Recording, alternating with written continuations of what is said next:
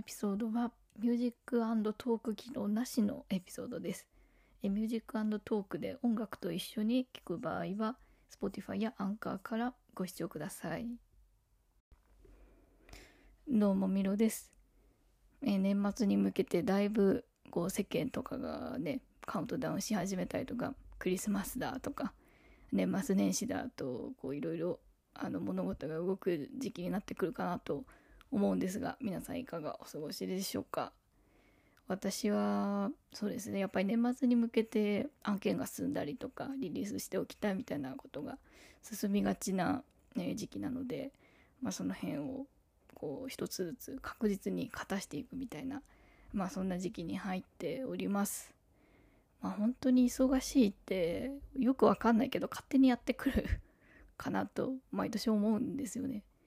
自分自身がいやもう年末忙しくしたくねえな みたいなこうなんかゆっくり過ごしたいんだよなみたいなふうに思ってても勝手にやってくるんですよね忙しいわうん。なのでまあジタバタせずにねあの来たものはさっさと終わらせるみたいなね。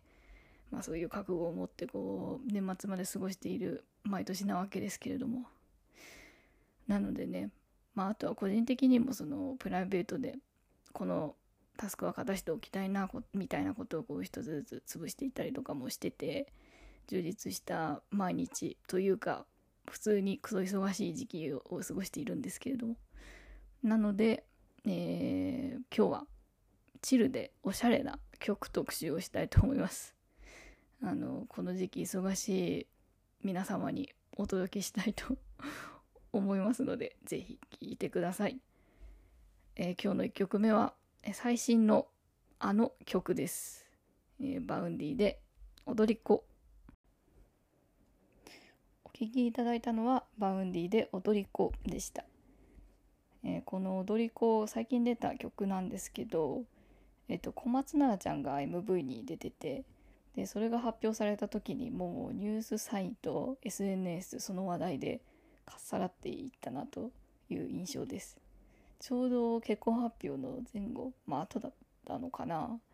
ていう感じで、うん、で私も見たんですけどすごいいいですね。あの小松菜奈ちゃん可愛いっていういいねと、まあ、あと曲調も何て言うんだろうな。ちょっとヴィンテージな感じっていうかなので MV もあのそんな感じの何て言うのかな。演出っていうよりかはこの映像の感じとかそんな感じで、うん、すごくいいなって思いました。で Vaundy は私が「不可抗力」っていう曲がすごい好きでで2020年あの Spotify が分析してくれるあの最も聴いた曲みたいなランキングで上位に入ってた曲であのすごい聴いてたんですよね。で結構最近露出もあの CM とかあとラジオとかでもよく聞くんですけどだなんか私はあんまりポップな Vaundyよりもダウナーな Vaundyが 好きだなと最近気づきましたね。ポップな曲もすごくいいんだけどあのダウナーな曲は多分私のもう心の闇とねシンクロするのかなと思ってすごくそういう Vaundyも大好きですね。さて次の曲は JUJUさんです。えっ、ー、と和田アキ子さんの「だってしょうがないじゃない」っていう曲のカバーですね。めちゃくちゃおしゃれです。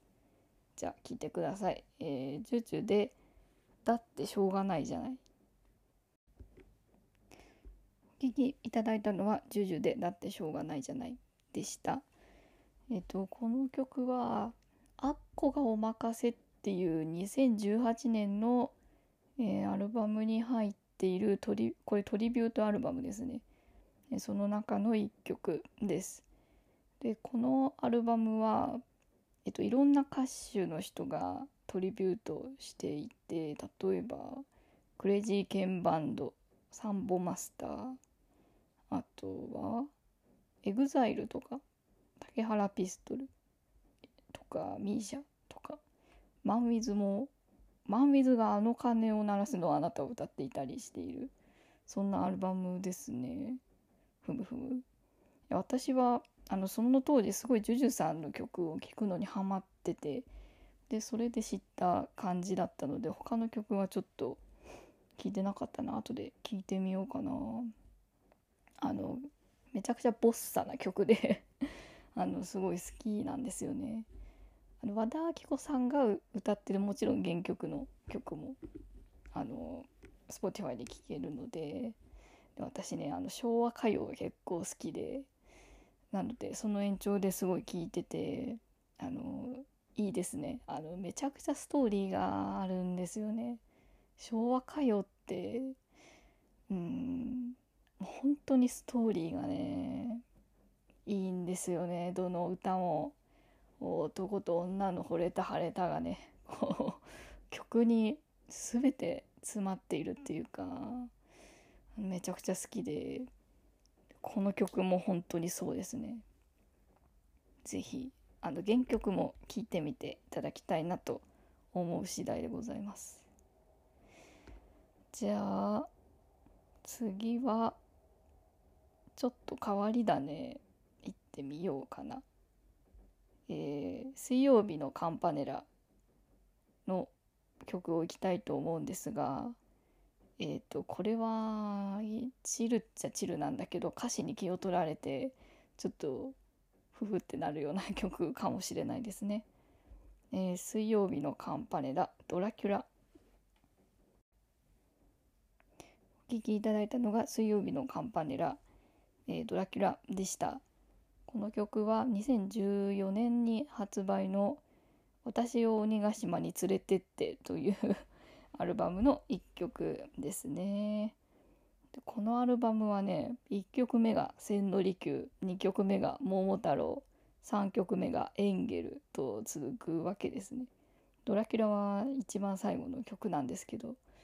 あのねめちゃくちゃすっきり爽やかな曲なのに歌詞がぶっ飛んでていいですよね。このね、さっき言った通り「私を鬼ヶ島に連れてって」っていうアルバムの「桃太郎」っていう曲が確か MV も YouTube に出てるはずなんですけどあのいいですよ。あの疲れた時に見るといいですよ。あの聞いてみてください。そして MV もぜひ見てほしいですねというわけでじゃあ4曲目いきたいと思います4曲目は、えー、早速曲名を紹介しようかな。えー、テンパレーでどうしよう。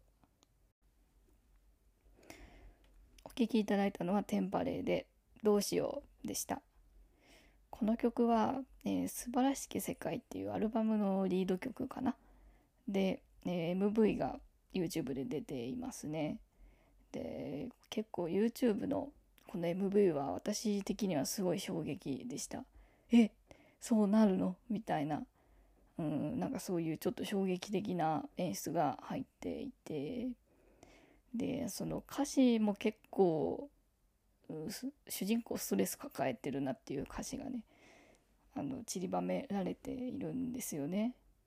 で結構その何て言うのかな現実的な歌詞もありつつただ幻想的でこう抽象的ななんだろうな言葉もすごく使われてて不思議な曲だなとか歌詞だなって思いますね。うん、だからなんかすごい何て言うのかな。こうふわふわシュワシュワ。まあシュワシュワっていう言葉は歌詞にも出てくるんだけどまあ、そういうこう雰囲気を漂わせているんだけど歌詞はねちょっと両極端な言葉が混ざっててすごく面白い曲だなと思ったりしました。じゃあ最後に、えー、この曲をかけてお別れをしたいと思います。ちょっとラジオ風だった。えー、これは私個人的にはすごく思い入れのある曲だったりしますね。えー、大橋トリオで「Dancing in the Moonlight」お聴きいただいたのは大橋トリオ「Dancing in the Moonlight」でした。原曲はあれですね。キング・ハーベストの「Dancing the Moonlight」です。で大橋トリオさんがフェイクブックっていうこうカバーアルバムを出してたんですよね。その中の確か本当にその一発目のフェイクブックの1曲目ですかね。で私は個人的にちょうどその就活を終えて上京するみたいなタイミングでこの曲をよく聴いていまして。こうすごく不安な気持ちとなんか東京にやってきたぞみたいな 気持ちとなんか入り混ざるようなそんなことを思い出す一曲でございます。まあ、あとはまあすごい夜聴いてた記憶があってその寝る時にかけてた曲なので、まあ、睡眠 BGM みたいなあのそういう風にも思っているんですけど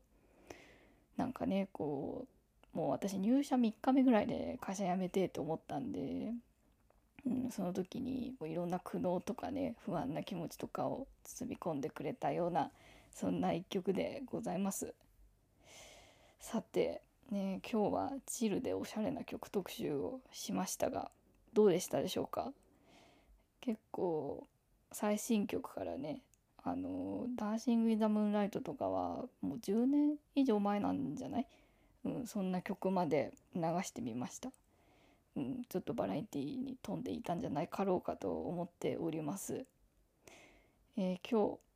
まあ、この放送を聞いてみてよかったら是非フォローお願いします。概要欄にお便りフォームとか Twitter とかあるので是非、えー、お便りお待ちしております。そして Twitter のフォローとかも是非よろしくお願いします。というわけで、えー、今日はこれで終わりたいと思います。ではでは。